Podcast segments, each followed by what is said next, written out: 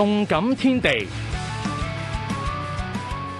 英格兰联赛杯英超嘅曼联主场三比零击败英甲查尔顿。近期获曼联领队坦下重用嘅小将安东尼艾兰加，不负主帅期望，喺二十一分钟接应队友费特传送，喺禁区边弯入为主队先开纪录。红魔呢一场波啦有七成控球率，压住对手查尔顿嚟踢，但直至完场前先再有进账。喺下半场中段，入替安东尼艾兰加嘅拉舒福特喺九十分钟射入，为主队领先到两球。补时阶段，卡斯米路铺桥搭路，造就拉舒福特个人再下一城，协助曼联三球净胜对手完场。另一場聯賽杯賽事，紐卡素主場二比零擊敗同樣嚟自英超嘅里斯特城，雙方上半場互無纪錄，換邊之後，早连頓喺六十分鐘送出助攻，但半因接應之後命中目標，為主隊先拔头籌。到七十二分鐘，輪到早连頓自己建功，協助紐卡素兩球擊敗里斯特城。